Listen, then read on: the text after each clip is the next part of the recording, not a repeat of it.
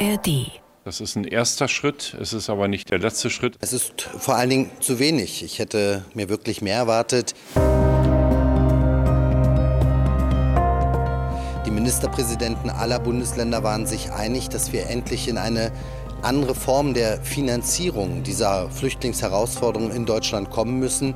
Was wir brauchen, ist eine dauerhafte, planbare Finanzierung die gemeinsam auf gemeinsamen Füßen steht. Einen dynamischen Beitrag, der sich dann auch an der Anzahl der geflüchteten Menschen in den Ländern orientiert. Und die hat die Bundesregierung leider erstmal dicht gemacht. Ein Flüchtlingsgipfel, der niemanden so richtig glücklich gemacht hat, schon gar nicht Berlin und Brandenburg. Und damit herzlich willkommen zur Spreepolitik, dem landespolitischen Podcast von RBB 24, in dem wir natürlich über das Treffen von Bund und Ländern zur Versorgung der geflüchteten Menschen hier in Berlin und Brandenburg, aber generell auch im Bund sprechen müssen. Denn hier gibt es Redebedarf. Wie am Anfang gehört, weder Berlins regierender Bürgermeister Kai Wegner noch Brandenburgs Ministerpräsident Dietmar Beutke waren nach diesem Gipfel wirklich glücklich. Warum das so ist und wie die Lage der Geflüchteten und ihre Versorgung äh, in unserer Region ist, bespreche ich heute gleich mit drei Kolleginnen und Kollegen ähm, aus der landespolitischen Redaktion in Berlin. Iris Völlnagel und Sabine Müller sind bei mir und aus der landespolitischen Redaktion in Brandenburg in Potsdam Hanno Christ. Grüßt euch, ihr drei. Hallo. Hallöchen. Hi Sebastian. Hanno, wir gehen zunächst einmal nach Brandenburg, äh, denn bei euch äh, war die Diskussion tatsächlich noch ein bisschen äh, intensiver nach diesem Flüchtlingsgipfel davor und danach auch, weil äh, das Ganze im Landtag Thema gewesen ist in der Plenarsitzung. Ähm, erstmal so dein Eindruck, äh, wie kam das schmale Ergebnis, der Bund gibt eine Milliarde an die Kommunen dieses Jahr einmalig als Pauschalbetrag. Wie kam diese Ansage vom Flüchtlingsgipfel da an? Also die AfD hat ja darauf gedrungen, dass man das nochmal im Landtag bespricht. Alle anderen haben sich auch darauf eingelassen. Ähm, es war eine bissige Debatte, äh, vor allen Dingen von Seiten der AfD, ähm, wo ich finde, ich verfolge das ja schon einige Jahre, dass die AfD jetzt in der Tonalität sich nochmal verändert und wesentlich aggressiver auftritt, als sie das in den vorangegangenen Jahren gemacht hat. Also ich glaube, dass der Wahlkampf, wir haben nächstes Jahr Landtagswahl, da sicherlich auch schon Schatten vorauswirft.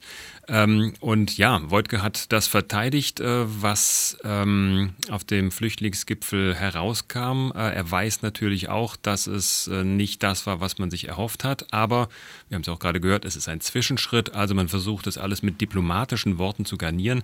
Man muss aber auch sagen, äh, wir kriegen hier schon seit Wochen oder Monaten offene Briefe, Hilferufe aus den Kommunen. Ich glaube nicht, dass das wirklich ähm, helfen wird. Wir blicken mal ganz kurz in die Debatte rein. Nochmal rückblickend habe ich ein paar Töne rausgesucht von den Fraktionschefs äh, der SPD, der, von den Linken und von der AfD, also Herr Keller, Herr Walter und Herr Bernd. Wir hören mal kurz rein. Ich bin sehr froh, dass wir zur Lösung der aktuellen Herausforderungen neben der finanziellen Unterstützung, die natürlich notwendig ist, auch den Zustrom reduzieren müssen und dass natürlich auch Rückführungen erleichtert werden müssen. Sie haben das individuelle Asylrecht faktisch abgeschafft. Sie militarisieren die Außengrenzen, sie militarisieren die Binnengrenzen und schaffen auch weitere Rechte ab. So nichtssagend und so an der Lage vorbei wie heute waren Sie noch nie. Wenn es um den Zugang geht, dann haben Sie den wesentlichen Punkt vergessen. Grenzen zu, Grenzen kontrollieren, jede illegale Einwanderung unterbinden konsequent. Sie vermengen nach wie vor systematisch Flucht und Zuwanderung. Flüchtlinge brauchen keine Integration, die sind nämlich auf der Flucht. Und integrieren müssen wir Leute, die zuwandern, weil sie herkommen wollen und unsere Werte akzeptieren, aber nicht Flüchtlinge. Flüchtlinge haben, auch das ist Gesetzeslage, Anspruch auf temporären Aufenthalt. Auf temporären Aufenthalt. Also, ähm, intensive Debatte im Brandenburger Landtag. Iris, du hast äh, fürs RBB Fernsehen ähm, sowohl auf die Unterbringung der Geflüchteten diese Woche geschaut, als auch auf die Ministerpräsidentenkonferenz und ähm, auf die Reaktionen dann auf das Ergebnis. Ähm, wie kam das in Berlin an? Ist man hier auch wenn vielleicht Herr Wegner negativ klang am Anfang, ist man hier insgesamt glücklicher oder ist die Gemengelage, die Gefühlslage genau die gleiche wie in Brandenburg? Nein, also hier ist man überhaupt nicht glücklich über das Ergebnis ähm, und zwar aus verschiedenen Gründen. Ähm, eine Milliarde, das hört sich ja zunächst mal gut an, aber wenn man das, ähm, das wird sich ja auf die 16 Bundesländer aufteilen. Das heißt, für Berlin sind es ungefähr 50 Millionen, was Berlin zusätzlich bekommt. Das heißt, Berlin wird ähm, wesentlich weniger bekommen als in den letzten Jahren. Und gleichzeitig, wenn man aber ähm, sich anschaut, wie sich in Berlin die Flüchtlingszahlen entwickeln, ähm, dann ist, wird es einfach eine sehr dramatische Situation. Hanno, äh, Brandenburg kriegt 30 Millionen, Berlin kriegt 50 Millionen. Ich, hab, ich war immer schlecht in Mathe, aber ich glaube, ich eine auch. Milliarde durch 16 äh, ist weder 30 noch 50. Sebastian. Ähm, Sebastian. Also es ist mehr. Sabine will genau. widersprechen und korrigieren, aber ich bin mir Nein. relativ sicher. Nein, ich will gar nicht widersprechen. Ähm, das hat natürlich was damit zu tun, äh, dass das Geld nicht einfach durch 16 geteilt wird. Ähm, muss man vielleicht einfach auch nochmal erklären, ähm, gerade auch Zuhörern, die nicht jeden Tag wie wir hier im Abgeordnetenhaus unterwegs sind, sondern es gibt diesen sogenannten Königsteiner Schlüssel. Das ist ein Verteilschlüssel. Und alles, was der Bund immer den Ländern zusagt, äh, wird eben nach diesem Schlüssel auf die Länder verteilt. Und da bekommen die Großen halt mehr und die Kleinen ein bisschen weniger. Und äh, so ergibt sich das halt. Milliarde, wie gesagt, hört sich erstmal viel an, aber da kommt dann für Berlin und Brandenburg eben auch nicht so viel hinten raus. Brandenburg aktuell hat das schön in dem Beitrag von der Kollege Christoph Hölscher hat den gemacht, mal versucht aufzurechnen, was diese 30 Millionen wert sind. Und er hatte da, Hanno, einen Vertreter aus den Kommunen, der, ich glaube vom Städtebund, der hat mal aufgerechnet, eine Schule, eine neue Schule kostet rund 25 Millionen Euro. Das heißt, von dem Geld aus diesem eine Milliarde Paket äh, kann Brandenburg eine neue Schule bauen. Ja, so runtergebrochen kann man das sicherlich so sagen. Ähm, auch Potsdam beispielsweise äh, wird jetzt hier ein Containerdorf aufstellen. Gleichzeitig hat die Kommune ja einen Haushalt, der ähm, äh, überschuldet ist und extrem angespannt ist. Also die haben schon für die nächsten Jahre einen Finanzbedarf ähm, angemeldet, der weit über das hinausgeht, äh, was da jetzt ähm, ähm, an, auf Potsdam zukommen könnte. Also da wiederhole ich mich. Ähm, ich sehe das auch. Äh, wir kriegen offene Briefe aus den Kommunen, aus dem Barnim beispielsweise vom 19. April April. Da gab es einen Brief an Herrn Scholz und an Herrn Beutke, wo man wirklich nochmal darum geworben hat, dafür geworben hat, ja, wir sind weltoffen, wir wollen ja den Menschen helfen, aber wir können einfach nicht mehr. Ähm, Sie sagen, es fehlt eben an vielen Ecken und ich glaube, das wird einfach extremen Sprengstoff mit sich bringen ähm, in den nächsten äh, Wochen, Monaten, wenn Sie sagen, Sie kommen jetzt im Herbst nochmal zusammen und schauen dann, wie die Lösung, äh, ob Sie dann zu einer Lösung kommen. Ich glaube, das ist alles ein bisschen spät. Man muss sich auch einfach mal die Gesamtzahlen angucken. Die wurden ja auch diese Woche nochmal genannt äh, für Berlin. Im vergangenen Jahr, also 2022, Fluchtkosten heißt das dann im, im Behördenjargon, waren 943 Millionen Euro. Ähm, klar, davon hat der Bund einen Teil übernommen. Für Berlin blieben aber etwa 600, äh, Entschuldigung, 730 Millionen übrig. Das heißt, das ist einfach ein richtiger Batzen. Nur will Berlin natürlich nicht alles an den Bund abschieben oder alles vom Bund bezahlt bekommen. Aber das relativiert natürlich auch mal die 50 Millionen, die die ähm, Integrationssenatorin uns genannt hatte. Der Finanzsenator ähm, brachte irgendwann mal 57 Millionen ins Spiel. Aber so, also um die 50, gut 50 äh, Millionen. Das ist klar, das ist Geld. Das sind keine Peanuts, das muss man mal sagen. Ja, der Bund muss es ja auch irgendwie locker machen. Aber natürlich löst es das Gesamtproblem nicht. Und deswegen war ähm, Kai Wegner, den ich insgesamt äh, bei seinem Auftritt im Abgeordnetenhaus hatte ich das Gefühl, merkte man ihm schon an, dass er das Ganze nicht nur schlecht reden wollte. Er hat ja auch gesagt, Mensch, gut, dass wir ähm, Sonderbaurechte verlängert haben für die Unterkünfte, aber dass wir aber auch bei Kitas und Schulen schneller bauen sollen. Das sei doch ein ganz starkes Signal und so. Aber natürlich ist es so, dass er auch gesagt hat, äh, das reicht alles nicht. Und ähm, jetzt habe ich meinen Faden verloren. Warte mal. Du hast auch sehr viele Zettel vor dir liegen. Na, so viele, so viele sind das gar nicht.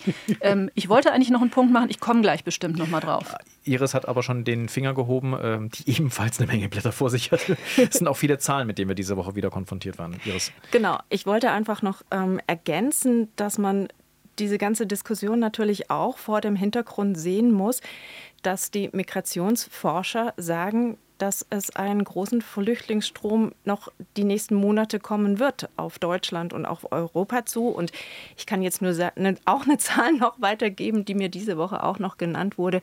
Zum Beispiel ähm, im Ankunftszentrum Tegel, da äh, gibt es 4500 Plätze. Das wurde eigentlich mal ähm, errichtet, damit die Leute da für wenige Tage da sind. Inzwischen sind die da aber ähm, schon mehrere Monate da. Das ist äh, ungefähr im Moment zur Hälfte gefüllt, aber man geht davon aus, dass es spätestens im August wird es komplett voll sein und bis zum Herbst hin ähm, ist die Zahl, die man in Berlin diskutiert, dass es 12.000 zusätzliche Plätze geben muss. Ja, und das muss ja irgendwie auch finanziert werden. Äh, Hanne, du hast gerade Containerdorf gesagt in Potsdam. Äh, diese, äh, kannst du vielleicht mal so einen groben Überblick geben über die Unterbringungssituation und vor allem die Kapazitäten in Brandenburg? Äh, laufen da Kommunen tatsächlich so voll, dass sie sagen, wir können niemanden mehr aufnehmen oder gibt es da noch Kapazitäten? Ich kann jetzt tatsächlich nicht mit Zahlen dienen, aber wir haben ja die Hilferufe aus verschiedenen Kommunen, äh, die sagen tatsächlich, wir sind am, am Limit, die bauen jetzt ihre Containerdörfer auf. Wir haben nächsten Dienstag auch wieder zum Beispiel Kabinett vor Ort in Falkensee, das ist auch gleiches Thema. Man versucht aber zumindest Unterbringung zu schaffen, die man vielleicht irgendwann nochmal weiter nutzen kann, also wo man sozusagen dauerhaften Wert schafft. Ähm, aber wir reden sehr viel über Zahlen und über Geld im Moment. Das ist das eine Problem. Damit kann man natürlich die Wohnsituation vielleicht kurzfristig entspannen. Aber was hängt da eben noch alles hinten dran mit den Sozialarbeitern, mit den Lehrern, äh, den Erziehern? Die werden wir einfach nicht so schnell hier bekommen. Und äh, insofern ist das einfach nur ein wirklicher Tropfen auf den, äh, wie heißt es so schön, ein Tropfen auf den heißen Stein, ich glaube, das ist auch manchmal ein bisschen vorgeschoben, dass man sagt, ja, wir reden jetzt viel über Geld äh, und das klingt nach Erster Hilfe, aber ich glaube, die ganzen Folgeprobleme sind damit noch lange auch noch nicht gelöst. Iris, du hast dir so eine MUF, so eine mobile Unterkunft diese Woche angeschaut. Äh, nur noch mal, weil den Leuten, glaube ich, dieser Begriff von früher aus der Flüchtlingskrise 2015 noch ein Begriff ist. Jetzt kommt er wieder und diese Dörfer entstehen jetzt tatsächlich, oder diese Containerdörfer entstehen auch in Berlin an sehr, sehr vielen Orten. Wie sieht es da aus? Wie muss man sich das vorstellen? Also die MUFs, das sind gar keine Containerdörfer, sondern das sind ähm, richtige Wohnhäuser, die ähm, in Berlin gebaut worden sind die letzten Jahre und auch noch gebaut werden. Ähm, also das sind das sind ähm, wirklich schöne Häuser von außen gesehen und das sind im Prinzip, ähm, gibt es da kleine Wohnungen drin. Die, da kommen allerdings nicht die ankommenden Flüchtlinge rein, sondern da kommen wirklich nur die Leute rein, die im Prinzip ähm, schon hier äh, anerkannt sind und die auch schon einen Deutschkurs gemacht haben. Ähm, diese MUFs dienen vor allem dazu, dass die Leute hier ankommen können. Ähm, allerdings ähm, sind das halt Unterkünfte, da leben zum Teil 450 bis, ähm, soll jetzt eine fertig gebaut werden, 600 ähm, ähm, Leute in einem großen Wohnblock. Und da kommen nur noch mal zur Klärung Menschen rein, die aus der Ukraine kommen oder aus anderen Ländern. Da wird dann in den MUFs wird dann nicht mehr unterschieden. Also in den MUFs sind hauptsächlich Leute aus den anderen Ländern. Ja, weil das sind wirklich Leute, die quasi hier die Bleibeperspektive haben und die sind dafür da, damit äh, die Familien äh, ankommen können, damit die damit die hier wohnen können, damit die ähm, eine Bleibe haben. Das muss man ja nochmal wichtig in dieser Debatte auch unterscheiden, Hanno, ähm, auch in Brandenburg. Äh, es gibt einmal die Menschen, die dann hierher kommen, um Asyl zu beantragen und die Ukraine-Geflüchteten sind in diesem ganzen Zahlenwerk, äh, das sich jeden Tag verändert gefühlt, nochmal eine ganz eigene Gruppe, ne? die, weil die beantragen in der Regel ja gar kein Asyl. Richtig, also äh, wir haben mehrfach nachgefragt im Innenministerium, wie es denn derzeit mit den Zahlen aussieht. Wir aktualisieren das ja auch monatlich und äh, manchmal ist da auch so ein bisschen Schulterzucken. So ganz genau weiß man es nicht, wie viele sich jetzt gerade hier aufhalten. Ähm, ich kann jetzt aber nur mal sagen, dass man in Brandenburg mal Anfang des Jahres gesagt hat, wir rechnen im Jahr so mit 26.000 Geflüchteten, die nach Brandenburg kommen könnten. Bis Mai waren es jetzt 4.000, von, von denen äh, etwas über 300 aus der Ukraine waren. Also wenn man es jetzt mal hochrechnen würde, äh, dann wären wir bei 16.000, also weit unter der Zahl, die ursprünglich mal prognostiziert worden ist. Aber wir haben ja, ihr habt es gerade gesagt, die Sommermonate noch äh, vor uns und normalerweise ähm, kommen da auch mehr Geflüchtete nach Deutschland. Also ähm, sicherlich wird diese Zahl da erreicht werden. Im Übrigen bin ich ganz ähm, angetan von, dem, von den Muffs, die kannte ich noch gar nicht. Äh, sowas diskutieren wir hier in Brandenburg äh, so nicht. Eine Idee, die man vielleicht exportieren kann, müsste man mal der Sozialsenatorin äh, vielleicht mit auf den Weg gehen. Äh, Sabine, du wolltest noch was sagen. Ja, genau. Ich habe äh, zum einen äh, meinen Punkt wiedergefunden, den ich eben vergessen hatte, nämlich dass Kai Wigner ähm, versucht, Druck zu machen. Eigentlich sollen ja im November bei der Ministerpräsidentenkonferenz, wenn die sich dann mit dem Kanzler treffen, die Endergebnisse zur Finanzierung stehen. Ähm, Im Juni gibt es aber schon nochmal eine sogenannte MPK zwischendrin und Wigner hat relativ klar gesagt, er fände es eigentlich gut, wenn sie dann schon Ergebnisse hätten. Also er macht Druck. Warum macht er Druck? Weil die Lage einfach relativ dramatisch ist. Ähm, für Berlin haben wir tatsächlich Zahlen bekommen. Ähm, das Landesamt für Flüchtlingsangelegenheiten, das hat im Moment in regulären Unterkünften und auch in Notunterkünften gut 32.000 Plätze. Das ist Rekord, so viele hatten wir noch nie. Aber von diesen gut 32.000 Plätzen sind aktuell 376 noch frei. Also praktisch nichts, wenn man weiß, dass zum Beispiel auch äh, seit Jahresbeginn ähm, 2800 Asylbewerber gekommen sind, dazu mehr als 5000 Menschen aus der Ukraine. Bei den Ukrainern war es bisher so, dass die meisten von denen, also erstmal war Berlin ein ganz großes Drehkreuz. mehr als 360.000 Menschen aus der Ukraine sind durch Berlin sozusagen durchgeschleust worden. Viele von denen sind aber weitergereist. Viele von denen, die, die geblieben sind, das sind fast 70.000 seit Kriegsbeginn, die sind aber erstmal privat untergekommen. Da war ja die Hilfsbereitschaft unglaublich groß. Ganz, ganz viele Menschen in Berlin haben gesagt, wir nehmen die auf, wir geben denen ein Zimmer, aber natürlich stellt im Moment hier die Politik fest, dass das nachlässt. Die Menschen sind, glaube ich, auch einfach erschöpft. Die haben sich gedacht, okay, weiß ich nicht, ein paar Monate können wir das schon schaffen, auf so beengtem Raum vielleicht Leute hier zu haben. Das schaffen die aber nicht mehr und deswegen muss das Landesamt für Flüchtlinge sich jetzt auch verstärkt eben um Geflüchtete aus der Ukraine kümmern, die bisher überhaupt nicht eigentlich in diesen Notunterkünften und regulären Unterkünften vertreten waren. Aber da kommen jetzt mehr. Das sind noch keine Tausende jede Woche oder alle paar Wochen, aber auch um die Menschen müssen die sich jetzt eben verstärkt kümmern. Und die kommen natürlich, äh, die bleiben in der Stadt, die bleiben wahrscheinlich auch länger in der Stadt, brauchen ähm, soziale Infrastruktur, sie brauchen vor allem aber auch Wohnraum.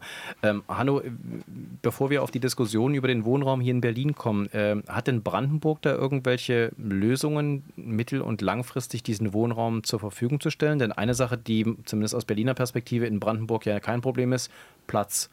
Äh, Platz habt ihr, glaube ich, noch genug. Das heißt, Brandenburg könnt ihr jetzt bauen, einfach wie wild. Den Eindruck könnte man haben, aber auch die kommunalen Flächen sind da ja nur begrenzt. Äh, bei uns ist das äh, ganz andere Problem. Ihr habt ja in Berlin eine relativ dichte Infrastruktur.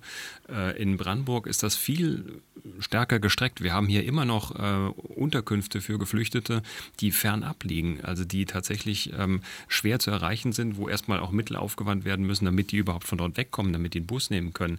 Ähm, also da ist Integration viel schwieriger, als es beispielsweise in, ähm, in und Versorgung viel schwieriger, als es in Berlin der Fall ist. Ähm, es gibt in Brandenburg, ja, auch wenn es so aussieht, als habe man hier viel Platz, gibt es trotzdem in den Kommunen nicht diese Möglichkeiten. Also es, es täuscht, es täuscht.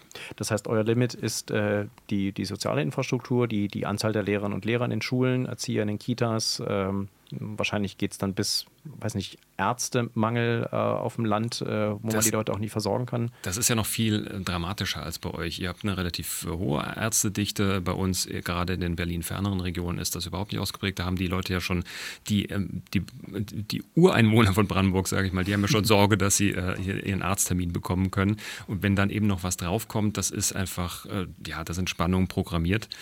Ähm, ja, also wir haben einfach zusätzlich zu den Konflikten, die es ohnehin schon gibt, zu den ähm, Problemen mit der Infrastruktur, kommt das jetzt noch oben drauf. Also ich glaube nicht, dass die Leute jetzt grundsätzlich einfach so eine, so eine Anti-Haltung haben gegenüber Geflüchteten. Da ist schon viel Wille da und ich, ich sehe das auch in den Debatten, dass man versucht, nicht von Belastung zu sprechen oder Limit oder äh, es gab ja auch schon Spannung in der Koalition, dass der Innenminister so diese, das Boot ist voll Rhetorik angewandt hat. Da gab es schon äh, die Vorwürfe der Grünen der Hetze ja gegen Geflüchtete. Also ähm, da gibt es äh, Debatten. Ich beobachte, beobachte aber schon, dass man versucht, auch wirklich bei der Wortwahl darauf zu achten, die Menschen, die hierher kommen, sind eben Menschen und sie sind nicht nur eine Belastung. Und ähm, ja, da gibt es natürlich auch noch so einen mentalen Nachholbedarf, äh, glaube ich. Da wird, ähm, äh, wir reden jetzt viel, wie gesagt, über Zahlen, über technische Dinge, aber es muss natürlich auch so sein, dass die Menschen miteinander können. Wir kommen gleich noch auf eine, einen politischen Aspekt, der da mit reingespielt hat und den hat Kai Wegner relativ deutlich angesprochen, da kommen wir gleich zu, aber Sabine. Ja, vielleicht noch eins kurz, weil du äh, sagtest, Hanno, ähm, man versucht schon, ähm, da auch nicht irgendwie in eine Abwehrhaltung zu gehen. Das, das versuchen die in Berlin natürlich auch nicht. Aber wenn man sich dann mal genau anguckt, wo entstehen denn zum Beispiel solche äh, modularen Unterkünfte? Welche Bezirke erklären sich bereit, ähm, dafür Flächen bereitzustellen? Dann äh, sieht man, manche machen das eher als andere. Iris, du hast eben gesagt, bis äh, Ende des Jahres brauchen wir wahrscheinlich noch 12.000 neue Plätze. Wir haben zwölf Bezirke in Berlin, also könnte man sagen, wenn jeder 1000 schafft, was sich jetzt nicht irgendwie unerreichbar anhört, wären wir da schon relativ weit. Aber ob das so einfach gehen wird, da habe ich ganz, ganz große Zweifel. Genau, die Verteilungsfrage ist nämlich auch in Berlin nicht nur auf europäischer Ebene ein Problem, sondern auch in Berlin ein Problem. Nicht alle Bezirke nehmen gleich viele Menschen auf. Ähm, in Brandenburg auch. Also auch ja. da sind die Landkreise recht unterschiedlich. Ja, also das eine ist, sind ja ähm, die Plätze für die Leute, die ankommen. Da sagt man in Berlin, dass es 12.000 zusätzliche Plätze braucht. Und das andere sind dann die Plätze für die Leute, die anerkannt sind und die unterkommen müssen. Und das sind diese Plätze, die unter anderem auch in den MUFs unterkommen, aber natürlich auch in anderen äh, Wohnungen, äh, genau, in anderen Wohnungen über die Stadt verteilt. Ähm, und gerade auch was den Bau von den MUFs anbelangt, ähm, da ist es auch leider so, dass die nicht in allen ähm, Bezirken bislang sind. Und der Senat hat ja versprochen, zumindest die neue Koalition, die Regierungskoalition, dass sie das, die, die Bauordnung nochmal entschlacken wollen. Äh, da ist ja im Augenblick sowieso schon eine Sonderregelung in, in Kraft getreten, ähm, dass man schneller bauen kann, ohne so viele Auflagen. Das wurde nochmal verlängert. Ich vermute, ähm, also Kai Wegner hat zumindest versprochen, dass das dann eigentlich für die gesamte soziale Infrastruktur gilt und zum Beispiel auch Schulen und Kitas und so weiter schneller gebaut werden können. Na, das ist äh, meines Wissens nach noch nicht wirklich durch, aber das ist das, was ähm, Kai Wegner gerne hätte, dass das auch für Schulen und Kitas gilt. Würde sich Brandenburg da anschließen, äh, eine einfachere Bauordnung, um schneller Schulen, Kitas, äh, Unterkünfte hochzuziehen? Hanno? Abs absolut. Also ich kann natürlich nicht für Brandenburg sprechen insgesamt, aber es gab, ich komme nochmal auf diesen offenen Brief von Bürgermeistern und Amtsdirektoren aus dem Barnim zurück, da steht das explizit drin. Da, da schreiben sie, es bedarf dringend einer finanziellen und personellen Förderung der sozialen Arbeit. Die Verfahren zur Planung und Schaffung von Wohnraum müssen vereinfacht und beschleunigt werden da werden jetzt Dinge angeschoben, von denen ich aber ehrlich gesagt auch dachte, Mensch, haben wir das nicht schon die letzten Jahre mal gemacht oder haben wir nicht darüber schon mal gesprochen? Ähm, das kommt, wir wissen alle, wie lange sowas dauert, bis sowas tatsächlich dann mal äh, in Gang kommt. Äh, auch da, es bleiben uns einfach nur ja, wenige Monate, um äh, die Kuh da vom Eis zu schieben. Äh, und so wie ich die Behörden kenne, glaube ich, wird das so schnell nicht funktionieren. Alle suchen ja im Moment danach. Alle versuchen, äh, Verfahren zu, verein, äh, zu, vereinfachen, zu beschleunigen, äh, Wohnraum zu schaffen, Container zu kriegen. und dann sind wir wieder bei den Problemen, die eben alle haben. Aber ist das ähnlich wie in Berlin, Hanno und Brandenburg auch ein Problem, dass diese ganzen Genehmigungen so lange dauern? Also das ist ja bei uns ein ständiges Thema. Deswegen war ja die Verwaltungsreform auch ein riesiges Wahlkampfthema ähm, mit dem mit der einfachen Diagnose, es dauert einfach zu lange. Ähm, ich, ich glaube, ich, ich, kenne Berichte aus Rathäusern in, in Brandenburger Kommunen, wo man angeblich noch am gleichen Tag einen Termin kriegen kann. Da muss da auch so, eine, so ein, so ein B-Plan, so ein Bebauungsplan schnell durch sein okay, es kann nicht Potsdam gewesen sein. Äh, nee, auch diese Probleme gibt es bei uns, aber ähm, ich, bei uns im Land ist das viel heterogener als bei euch. Äh, die Verwaltungen sind da auch sehr unterschiedlich organisiert. Aber ich glaube, es kann auch nie schnell genug gehen. Also wenn ich einen Termin haben möchte äh, auf dem Amt, sorry, natürlich möchte ich den heute haben und nicht erst in, in der Woche. Aber ähm, es funktioniert, glaube ich, vorsichtiger Vergleich ein Stück weit besser als in Berlin. Berlin hat ja, Berlins Verwaltung hat da einen unnachahmlichen Ruf. Dann kommen wir noch auf einen Aspekt dieser Debatte, der ähm, auch diese Woche beim Flüchtlingsgipfel angesprochen wurde. Da geht es nochmal um das Thema Zuwanderung begrenzen. Und da hat Kai Wegner, der regierende Bürgermeister von Berlin, ähm, von der CDU Folgendes gesagt. Wir hören mal kurz rein. Alle 16 äh, Landesminister waren sich einig, äh, auch und gemeinsam mit dem Bund, dass wir auch im Rahmen der Asylverfahren schneller werden müssen, dass diese Verfahren auch an den Grenzen Europas äh, stattfinden müssen, dass wir zu einer guten, einer gerechten Verteilung in Europa der Geflüchteten kommen müssen. Mhm. Und wir haben auch beschlossen, dass wir bei den Menschen, die keine Bleibeperspektive haben, dass wir hier auch noch stärker das Instrument der Rückführung nutzen müssen. Das wollen wir auch. Alle 16 Bundesländer haben sich darauf verständigt und in Berlin werden wir das auch tun. Sabine, das ist ein anderer Tonfall als noch unter Rot-Grün-Rot, oder? Wo über geschlossene Grenzen und so weiter eher nicht gesprochen wurde. Ist schon ein bisschen anders, was Kai Wegner übrigens nicht gesagt hat. Und darauf hat die ähm, Linkspartei hier in Berlin nochmal hingewiesen. Ähm, also so 100 Prozent einig. Äh, Bodo Ramelow, der linke Ministerpräsident aus Thüringen, hat eine Protokollerklärung abgegeben zu dem, was da beschlossen wurde auf dem Flüchtlingsgipfel. Ähm, da ging es genau ums Thema Abschottung, Grenzkontrollen, Abschiebung und so weiter. Sozusagen das Gesamtpaket trage ich mit, aber ähm, hier melde ich doch mal ein bisschen Zweifel an. Und das ist auch genau das, was ich gestern ähm, im Abgeordnetenhaus gehört habe, als ich da gesprochen habe, zum Beispiel mit der Linken, die sagen, gut, das entscheidet eh nicht eine deutsche Ministerpräsidentenkonferenz mit dem Kanzler, aber ähm, Abschottung an den europäischen Grenzen. Das ist nicht das, was, was wir wollen, sagt die Linke. Auch die Grünen haben gesagt, was Scholz da vorgelegt hat, das sei mit den Grünen im Bund überhaupt nicht abgestimmt gewesen. Und die haben auch schon angekündigt, ähm, also sozusagen für die, für die Grünen im Bund, wenn es dann wirklich an die Entscheidung geht, wie gehen wir mit verschärften Abschiebungen um, was wollen wir eigentlich in Europa an Grenzkontrollen, an irgendwelchen ähm, Zentren außerhalb der europäischen Grenzen, ähm, dann äh, werden die Grünen auch noch mal mitreden wollen. Dann werden sie sich nicht, nicht so über überfahren lassen, wie sie sich beim Flüchtlingsgipfel äh, überfahren haben fühlten. Der Zwischenruf aus Brandenburg, auch bei ja. uns wird übrigens total rumgeeiert ähm, in der Koalition, wie man jetzt tatsächlich damit umgeht. Also wir haben ja äh, CDU, SPD und Grüne. Die Grünen, die sich tatsächlich immer äh, sehr liberal verhalten und natürlich äh, da nicht für Grenzkontrollen äh, werben, aber die CDU unter Herr Stübgen, der sich für stationäre Grenzkontrollen ausspricht, ein äh, Ministerpräsident, der sagt, ja, ich unterstütze das, was Herr, äh, was Herr Stübgen, da, Stübgen da sagt, aber der Fraktionsvorsitzende, der hat es noch gar nicht mitbekommen, ähm, der sagt, na, das könnte doch ein Problem sein, also mit den stationären Kontrollen. Also da ist man sich auch sehr, äh, ja, noch alles andere als, als einig, wie man das tatsächlich machen möchte. Ähm, da formuliert im Moment jeder so ein bisschen seine eigenen Bedürfnisse.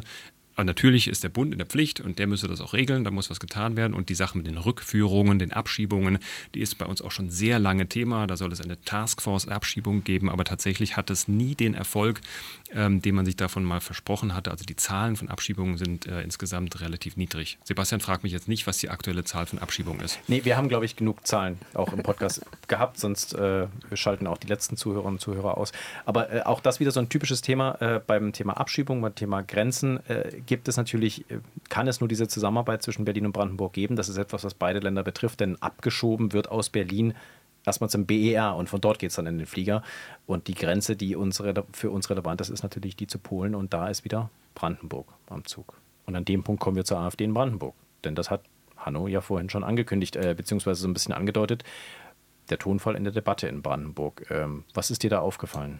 Die AfD weiß, dass die Situation ihr absolut in die Karten spielt. Die Unzufriedenheit vor Ort wächst und ähm, die Rhetorik der AfD äh, verfängt unseres Erachtens äh, bei vielen Menschen. Also diese Anspannung, die äh, greifen sie nicht nur auf, sondern die verstärken sie.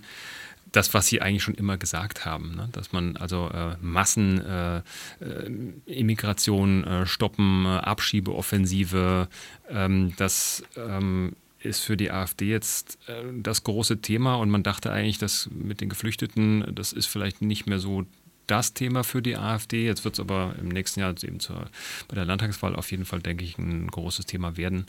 Ähm, ja, und ich hatte den gestern den Eindruck, dass die anderen Fraktionen da ähm, nicht das Paroli geboten haben, was man hätte bieten können. Beziehungsweise wir haben hier noch einen, äh, eine Aussage vom äh, Ministerpräsidenten Dietmar Woidke, der Folgendes zumindest zum Thema Grenzkontrollen gesagt hat. Wir hören mal kurz rein. Die Zahlen sind in den letzten Monaten deutlich gestiegen. Und was wir vor allen Dingen zu verzeichnen haben, ist eine ähm, immer stärkere Zunahme von Schleuserkriminalität. Man sieht, äh, dass da wirklich vor nichts mehr zurückgeschreckt wird. Das ist äh, nicht nur kriminell, es ist lebensgefährdend, was da passiert im, im Schleuserbereich. Und deswegen muss auch dieser Schleuserkriminalität Einhalt geboten werden und die Grenzen müssen stärker in den Fokus genommen werden, auch die europäischen Binnengrenzen. Was natürlich allerdings natürlich für Brandenburg bedeutet, dass dann äh, der, das Nachbarland Polen sich äh, mit den Leuten dann im Prinzip auseinandersetzen muss. Denn ähm, da hört dann, glaube ich, auch die, die, die länderübergreifende Freundschaft auf und äh, Brandenburg macht die Grenze zu, dann hat Polen das Problem, oder Hanno?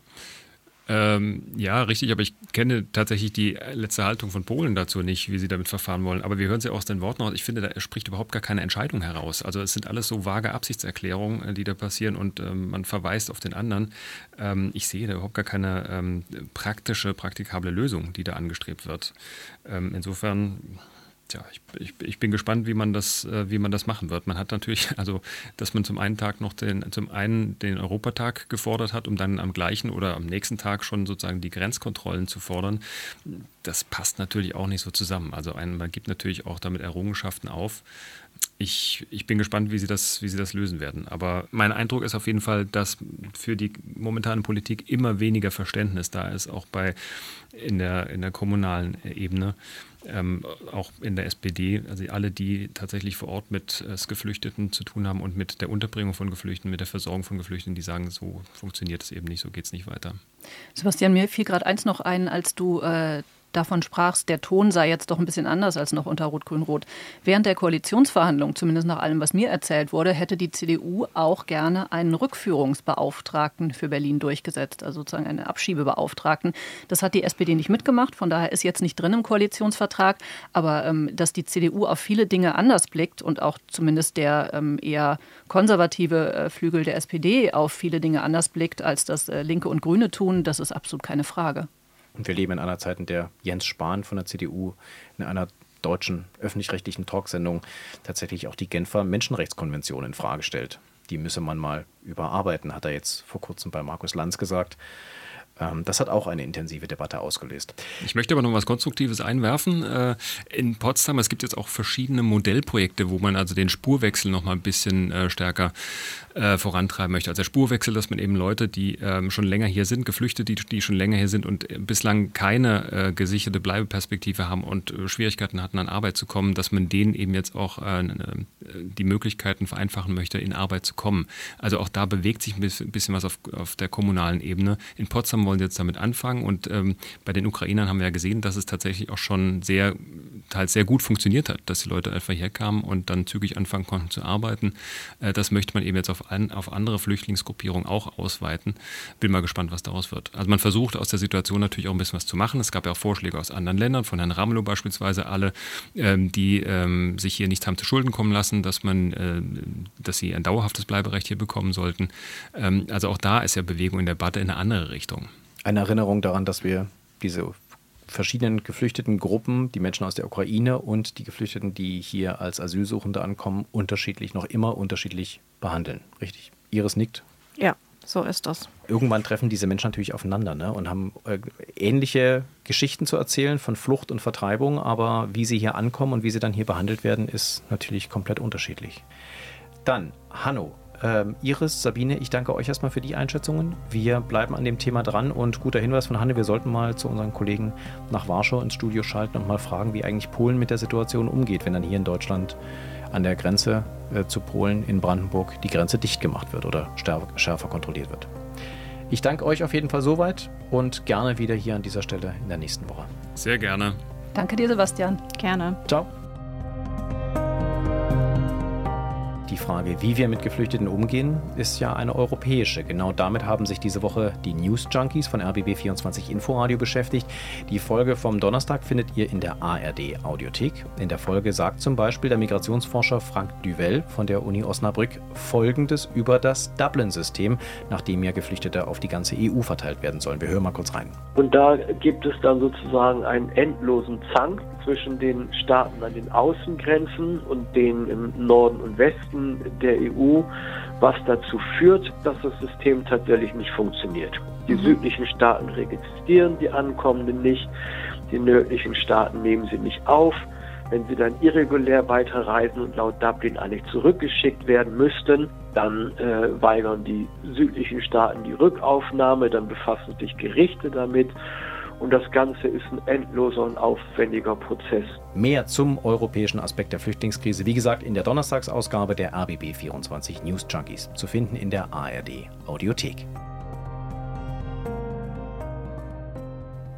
Ostdeutsche müssen selbstbewusster sein. Das hat Brandenburgs Ministerpräsident Dietmar Woidke diese Woche in einem Interview mit Tagesspiegel und Potsdamer Neuesten Nachrichten gesagt. Denn im Westen rede man noch immer überheblich über den Osten, so Woidke, und immer öfter auch mit Neid, denn in vielen Regionen Ostdeutschlands sehe es heute wirtschaftlich besser aus als in so manchen Regionen Westdeutschlands. Nur spiegle sich das nicht in den Führungsetagen wider, so Woidke. Im neuen Berliner Senat aber schon, hier gibt es auch unter CDU-Führung weiterhin mehrere Spitzenpolitikerinnen, und ja, es sind alles Frauen, mit Ostbiografie. Eine kennen Sie gut, Franziska Giffey. Die neue Wirtschaftssenatorin habe ich diese Woche zu einem langen Interview getroffen und habe sie ganz zum Schluss auch nach ihrer Beziehung zur eigenen Ostbiografie gefragt. Ich habe Ihnen den Ausschnitt aus unserem Gespräch nochmal mitgebracht. Sie haben vor kurzem gesagt, Sie haben äh, als Frau mehr Diskriminierung erfahren als als Ostdeutsche. Dass, wenn Sie diskriminiert wurden, ging es darum, dass Sie eine Frau sind, nicht, dass Sie aus dem Osten kommen. Ich bin selber äh, in der ehemaligen DDR geboren. Wir sind äh, fast der gleiche Jahrgang. Wie wichtig ist Ihnen eigentlich persönlich diese ostdeutsche Herkunft überhaupt? Äh, sollten wir das überhaupt als Geschichte, als Versuch nehmen, äh, sie zu verstehen oder spielt das für Sie und Ihre Identität gar keine Rolle? Na, für mich spielt das schon eine große Rolle, wo ich geboren bin. Ich bin in Frankfurt an der Oder geboren, bin dort in, in einem kleinen Ort aufgewachsen und für mich spielt ähm, diese ostdeutsche Anfangsbiografie eine sehr wichtige Rolle. Das hat mich natürlich geprägt, ist doch klar. Und wissen Sie, mich schockiert es wirklich, wenn ich die letzten aktuellen Umfrageergebnisse im Osten des Landes 26 Prozent AfD die SPD bei 20 Prozent. Ich finde das erschütternd. Ich glaube, dass diese ostdeutsche Perspektive an vielen Stellen viel zu wenig berücksichtigt ist. Dass wir, wenn wir uns anschauen, wer ist in den Führungspositionen des Landes, wer ist in den Führungspositionen in den Zeitungsverlagen, in den großen Redaktionen, in den Universitäten, in den großen Unternehmen des Landes, wie ist ähm, äh, Vermögen und Teilhabe und ähm, äh, Möglichkeiten verteilt, dann ist das nicht so verteilt, wie es eigentlich dem Anteil an der Bevölkerung entspräche. Und das ist ein Problem. Und das ist zunehmend ein Problem. Und deswegen finde ich es extrem wichtig, dass diese ostdeutsche Perspektive gesehen wird. Es gibt Ängste, es gibt Sorgen, auch vor Wohlstandsverlust, vor wieder großen Veränderungen, vor dieser Kriegssituation. Und ähm, wir brauchen Antworten darauf, die die anderen Parteien geben. Und ähm, deswegen glaube ich, dass diejenigen, die in Verantwortung stehen und selber eine ostdeutsche Biografie haben, nochmal besonders gefordert sind, das eben nicht zu negieren, wegzureden oder zu sagen, es ist nicht so besonders wichtig. Doch, es ist wichtig. In Kai Wegners äh, Senat sitzen sehr viele Politikerinnen und Politiker aus, äh, aus Ostdeutschland. Ja, auch Frauen. Auch Frauen vor allem. Und da wollte ich ganz zum Abschluss noch drauf eingehen. Fällt es Ihnen persönlich im, im, Gespräch, im Zwischenmenschlichen leichter tatsächlich mit Politikerinnen äh, wie Katharina Günther-Wünsch, die neue Bildungssenatorin, kommt aus Dresden, aber Katja Kipping, ehemalige Sozialsenatorin aus, auch aus Dresden, mit denen auch eine persönliche Beziehung eher aufzubauen, als vielleicht mit Politikern oder Politikerinnen, die diese ostdeutsche Vergangenheit gar nicht haben, die eine andere mhm. Herkunft haben, wie zum Beispiel eine Bettina Jarasch? Also, naja, nee, so, so würde ich das nicht sagen. Wissen Sie, ich war 16 Jahre in Neukölln. Wir haben über 170 Nationen gehabt. Also da hat das Thema gar nicht so eine große Rolle gespielt. Und es gibt eigentlich zwei Gruppen von Menschen, wenn man ganz hinaus. Es gibt die Bedenkenträger, die dir erklären, was alles nicht geht. Und dann gibt es die Möglichmacher, die sagen, okay, ist schwierig, aber lass mal gucken, ob es nicht vielleicht doch gehen kann. So, und das ist der Punkt. Und da gibt es in beiden beiden Gruppen äh, Menschen, äh, die eben entweder pragmatisch da reingehen und sagen, lass mal sehen, was wir lösen können, oder die sagen, äh, das geht ja nicht, weil. Und ähm, ich bin immer der Meinung, dass man nach den Menschen suchen muss, die eher die Möglichmacher sind. Und wenn man die versammelt, dann kriegt man was hin sagt Franziska Giffey, Berlins neue Wirtschaftssenatorin. Und das war's mit der Spreepolitik für diese Woche. Zum Abschluss wie immer noch mein Podcast-Tipp für alle, die sich neben Landes auch für Weltpolitik interessieren. Welt macht China. Aktive und ehemalige ARD-Korrespondenten und Experten berichten aus dem Land und über das Land und räumen dabei nebenbei auch noch mit ein paar Klischees auf. Moderiert von Joyce Lee und Steffen Wurzel. Weltmacht China zu finden in der ARD-Audiothek. Wo Sie auch uns finden, die Spreepolitik. Falls Sie uns mögen, abonnieren Sie uns gerne in der Audiothek und stimmen Sie sehr gerne auch für uns beim Deutschen Podcastpreis. Das würde uns sehr freuen. Noch bis zum 28. Mai kann jeder und jede bei der Abstimmung für den Publikums Preis mitmachen. Sie finden uns in der Rubrik Nachrichten und Politik. Danke schon mal an alle, die bereits für uns abgestimmt haben. Tschüss, bis zur nächsten Woche bei der Spreepolitik, sagt Sebastian Schöbel.